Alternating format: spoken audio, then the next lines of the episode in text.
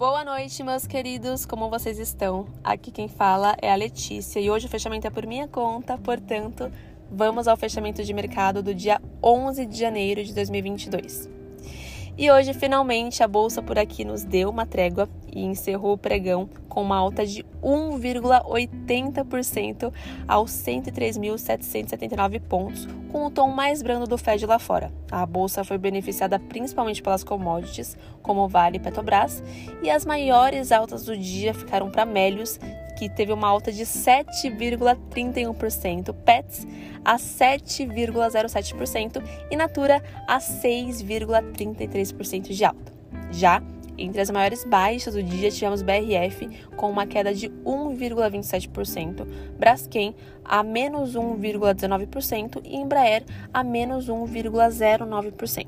Já no campo político, em carta ao ministro da Economia Paulo Guedes, o Banco Central sinaliza que a trajetória de alta de juros deve continuar em 2022 e, ainda assim, a inflação deve terminar o ano acima da meta.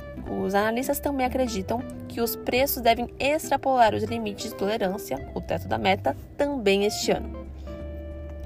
Já no mercado de dólares e juros, o dólar fechou com uma forte baixa de 1,67% a 5,57 na compra e 5,58 na venda. No mercado de juros futuros, o DI para janeiro de 23 recuou 6 pontos base a 12,02%, o DI para janeiro de 25 subiu 4 pontos base a 11,52% e os juros para janeiro de 27 subiram 7 pontos base a 11,44%. Já no campo internacional, em Nova York, as bolsas fecharam em alta após a carta de Powell, que atribuiu a recente escalada de inflação no país a desequilíbrios entre oferta e demanda. E também falou que, se for necessário, o Fed pode subir ainda mais os juros num ritmo mais acelerado para reduzir toda essa inflação.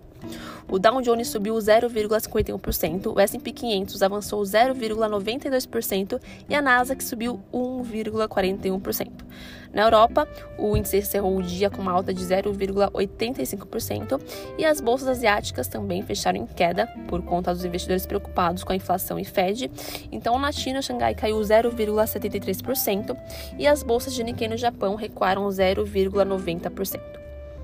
Já no mundo das criptomoedas, o Bitcoin está em alta de 0,98%, Ethereum sobe 3,12% e o NCI índice das principais criptomoedas subiu 2,07%. O destaque hoje ficou para a notícia que a CAI, Comissão de Assuntos Econômicos, vai analisar três projetos que criam um marco regulatório da criptomoedas.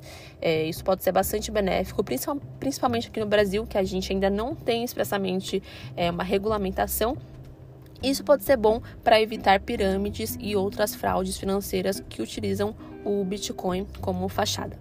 Bom, pessoal, por hoje é só. Uma ótima noite a todos e até o próximo fechamento.